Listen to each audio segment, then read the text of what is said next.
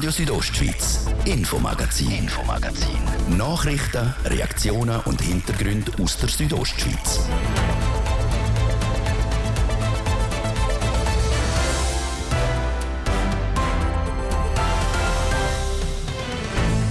Bis 2023 hat der Bund Covid-19-Impfungen in den Apotheken gezahlt.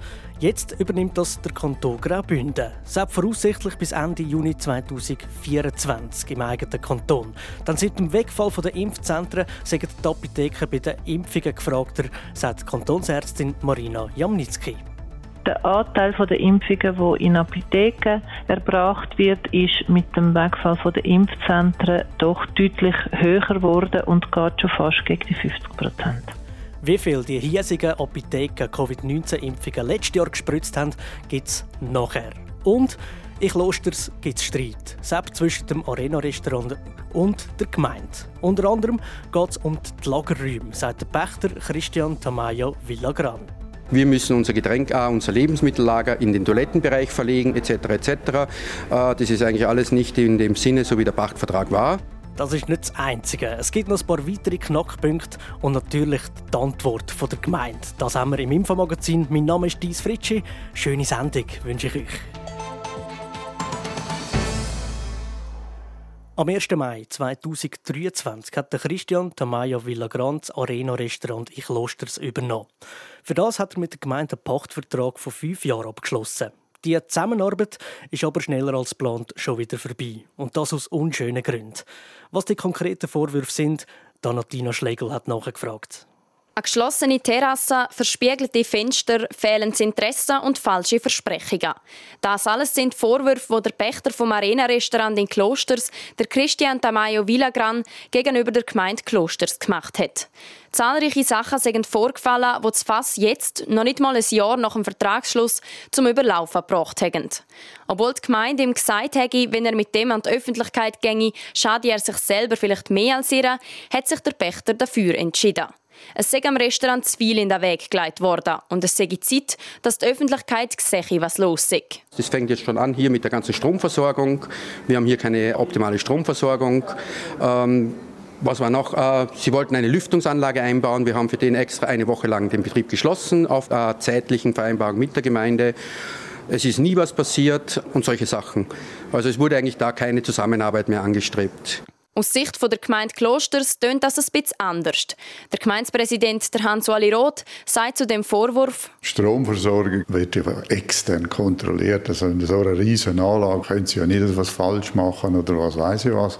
Aber wenn Sie in die gleiche Steckdose sieben Sachen anstecken, geht vielleicht der Schütz weg.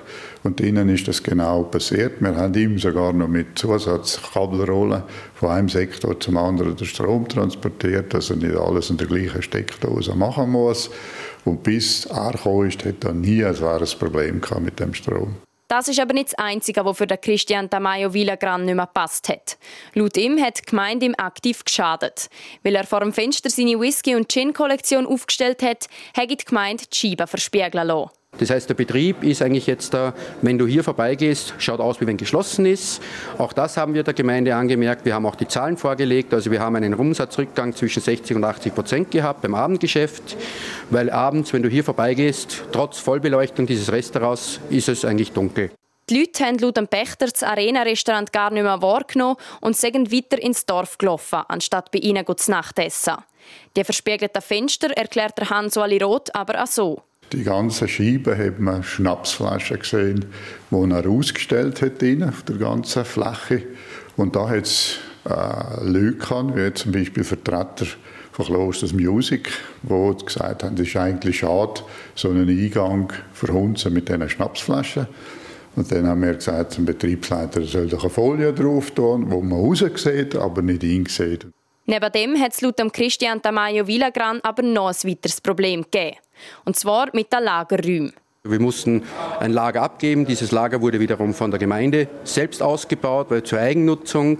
Wir müssen unser Getränk, unser Lebensmittellager in den Toilettenbereich verlegen, etc. etc. Äh, das ist eigentlich alles nicht in dem Sinne, so wie der Pachtvertrag war. Der Gemeindepräsident von Klosters entgegnet da. Er hat einen Vertrag, wir haben ihm Kellerräume zur Verfügung gestellt, wenn er, wenn er verderbliche Ware in einen Keller stellt, der warm ist und der kalt Keller braucht, um äh, Gartenmöbel zu versorgen, dann tut das halt nicht recht. Und das sind nicht wir, die reklamiert haben, sondern das Gesundheitsamt, das das nicht duldet hat. Wegen all diesen Differenzen und Vorfällen hat der Christian Tamayo Villagran im vergangenen Dezember seine Kündigung eingereicht und schließt das Arena-Restaurant per 1. April 2024. Wie es ab dann weitergeht mit dem Arena-Restaurant in Klosters, ist noch nicht klar. Das muss jetzt alles noch geregelt werden. Sicher ist aber, so wie es jetzt ist, geht es nicht mehr.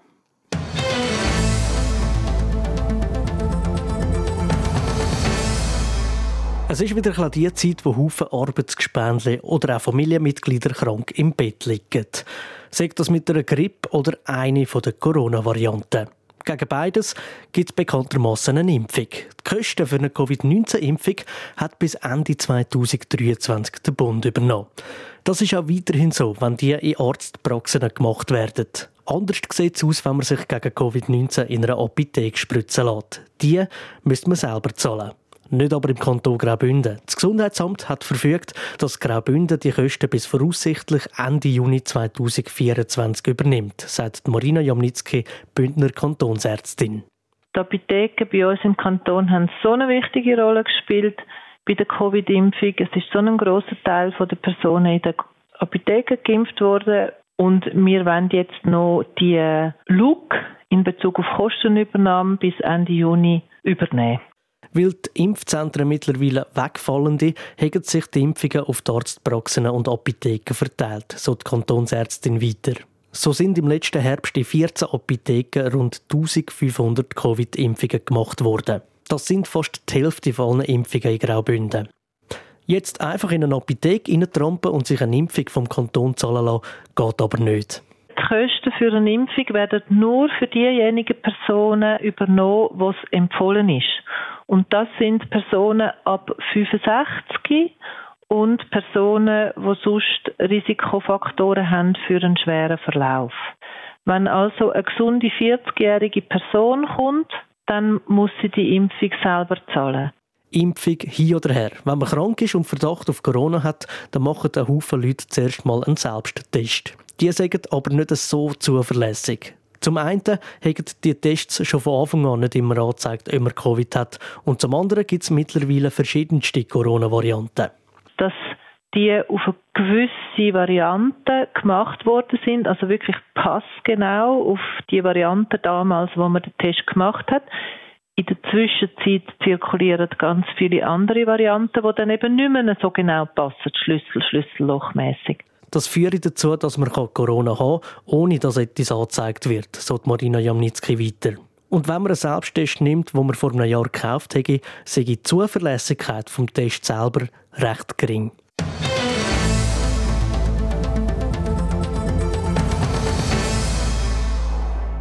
Am Kanton Graubünden könnten bald 72 Millionen Franken Steuereinnahmen fehlen. In Bundesbern wird immer wieder über den sogenannten Eigenmietwert verhandelt. Sollte der, wie vom Nationalrat gewünscht, abgeschafft werden, würde am Kanton einiges an Steuereinnahmen fehlen. Der Immanuel Giger berichtet. Wenn man im eigenen Haus wohnt, zahlt man Steuern auf den Betrag, wo man einnehmen würde, wenn man das Haus vermieten würde. Auf den fiktiven Betrag werden 60 bis 70 Prozent Steuern fällig. Die Steuer nennt sich Eigenmietwert. Der Nationalrat würde Eigenmietwert gern abschaffen, aber der Ständerat ist mit den Bedingungen nicht einverstanden. So ist der Ball aktuell wieder beim Nationalrat. Sollte der Eigenmietwert abgeschafft werden, könnte der Kanton Graubünden einiges an Einnahmen verlieren, wie der Bündner Regierungsrat Martin Böhler betont. Ja, das bereitet uns eigentlich grosse Sorgen. Wir hätten den Ausfall auf Stufe Kanton von etwa 42 Millionen zu verkraften. Für die Gemeinden bedeutet das etwa 30 Millionen, wo man weniger hätte. Also die Ausfall Fälle sind strukturell und wir müssen das Thema sehr aktiv bewirtschaften. Wir haben kein Interesse, dass das so kommt, dass das für Erst- und Zweitwohnungen der Fall sein wird und entsprechend wetten wir nicht auch wehren, wenn das könnte eintreten. Also ganze 72 Millionen Franken weniger Steuereinnahmen im Kanton Graubünden sollte der Eigenmietwert abgeschafft werden. Das hätte laut dem Vorsteher vom Departement für Finanzen und Gemeinden weitreichende Folgen. So fehlen am Kanton sowieso schon die Gelder der Schweizer Nationalbank, wo die bis vorletztes Jahr an die Kantone gezahlt hat. SNB-Gelder, die nicht mehr kommen, das haben wir kommuniziert. Wir sind stärker geworden. Das heißt, wir haben einen guten, grossen Schritt vorwärts gemacht in der, in der Kraft. Wir haben entsprechend aber auch viel weniger, wo wir aus dem Finanzausgleich bekommen. Wenn das jetzt auch noch drauf kommt, dann müssen wir wieder nachrechnen. Dann wird es einfach zu hohe Ausfall geben, dass wir können, so wie wir geplant haben, jetzt die Finanzpolitik weiter betreiben. Darum probieren die kantonalen Vertreterinnen und Vertreter in Bern, zusammen mit anderen Tourismuskantonen für den Erhalt vom Eigenmietwert zu kämpfen, wie der Martin Böhler weiter ausführt. Der Nationalrat Bern will jetzt eine sogenannte Objektsteuer einführen. Die Objektsteuer soll der Eigenmietwert ersetzen. Das heißt, anstelle vom Eigenmietwert sollen Immobilienbesitzerinnen und Besitzer den Steuer Steuersatz auf ihre Immobilien zahlen. Bis die Grundlage für die Objektsteuer steht, dauert es aber voraussichtlich noch mehrere Jahre. Auch die kommt dann wieder vor der Ständerat, wo der letzte Vorstoß abgewiesen hat. Der Kanton selber gibt sich kämpferisch und in nächster Zeit ist nicht mit einer Änderung rund um den Eigenmietwert zu rechnen.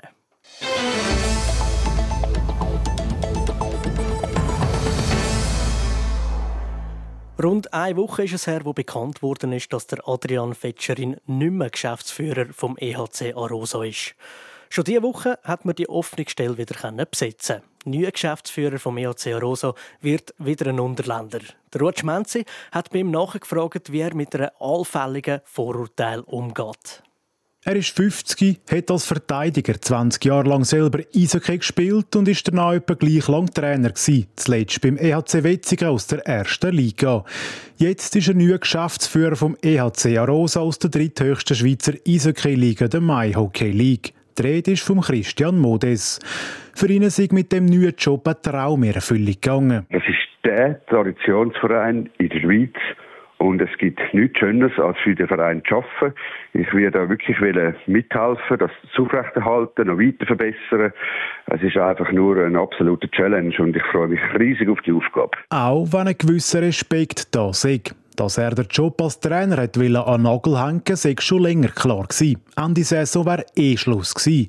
Dass es aber gerade so schnell geht, hätte er auch nicht erwartet. Dass nach dem Adrian Fetscherin wieder ein Unterländer Geschäftsführer vom EHC Arosa ist, das sehe er überhaupt nicht als Problem, sagt Christian Modes. Ich bin ursprünglich St. Galler, ein halber Österreich, also von dem haben wir uns keine Angst haben.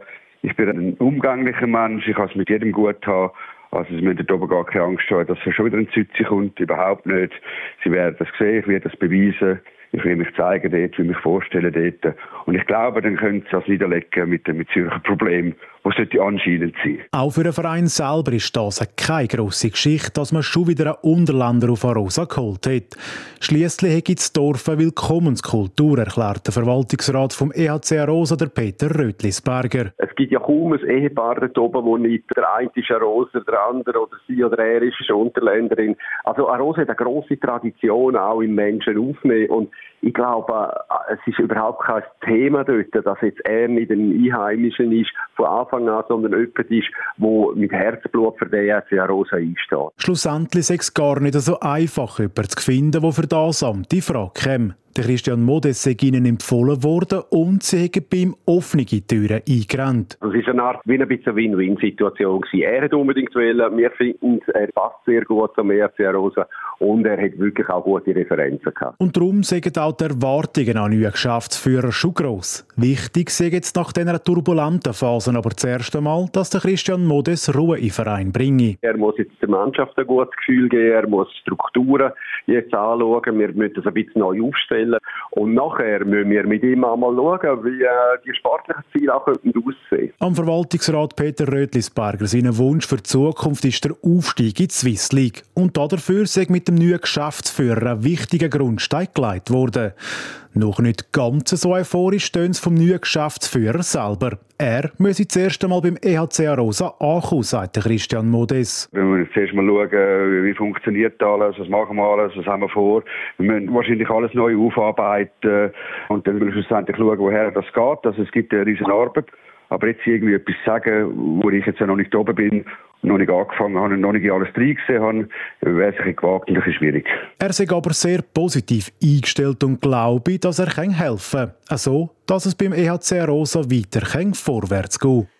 Sportlich geht es für den EHC Rosa schon morgen weiter. Im heimischen Stadion empfangen sie der Kantonsrival Chur zu einem weiteren Derby. Radio Südostschweiz, Infomagazin, Infomagazin. Nachrichten, Reaktionen und Hintergründe aus der Südostschweiz.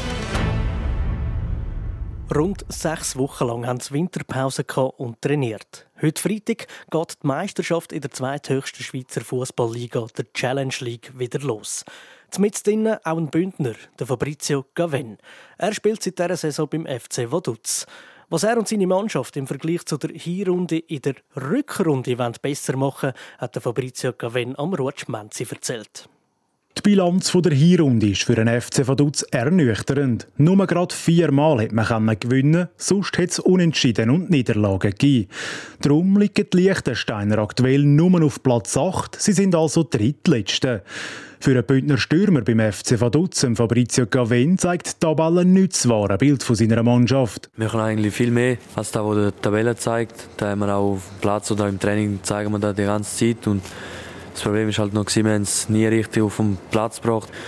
Und ja, jetzt sind wir am Arbeiten und das zeigen wir da in der Rückrunde dann. In der ersten Saisonhälfte haben die Vaduzzer zwar am drittmeisten Goal von allen Challenge League Clubs geschossen, aber halt eben auch am zweitmeisten überkommen. Dass das Team eine schlechte Defensive hat, wird der 21-jährige Ilanzer aber nicht gelten lassen. Es ist halt schwierig zu sagen, man kann nicht jemandem Schuld geben, das macht man sicher nicht. Aber ja, wir haben vorne viel Goal geschossen und hinten halt schon auch viel bekommen. Aber das ist vielleicht auch, dass wir als Mannschaft noch mehr zeigen müssen oder noch mehr füreinander gehen müssen. Genau darum sei in der Winterpause unter anderem auch Teambildung im Fokus gestanden. Dass die Mannschaft noch besser zusammenwachsen kann, ist man letzte Woche für vier Tage ins norditalienische Bergamo gereist.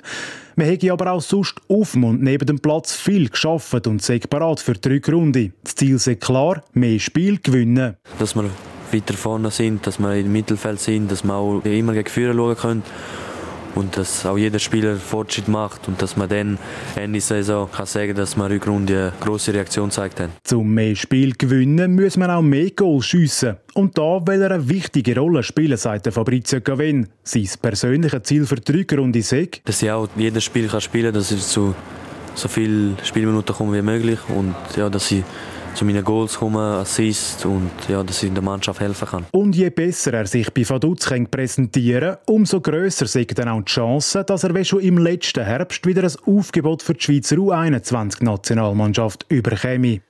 Die erste Partie vor der Rückrunde spielt der FC Vaduz heute Abend auswärts gegen den FC Aarau. Am halb acht ist Abpfiff, dann geht's los.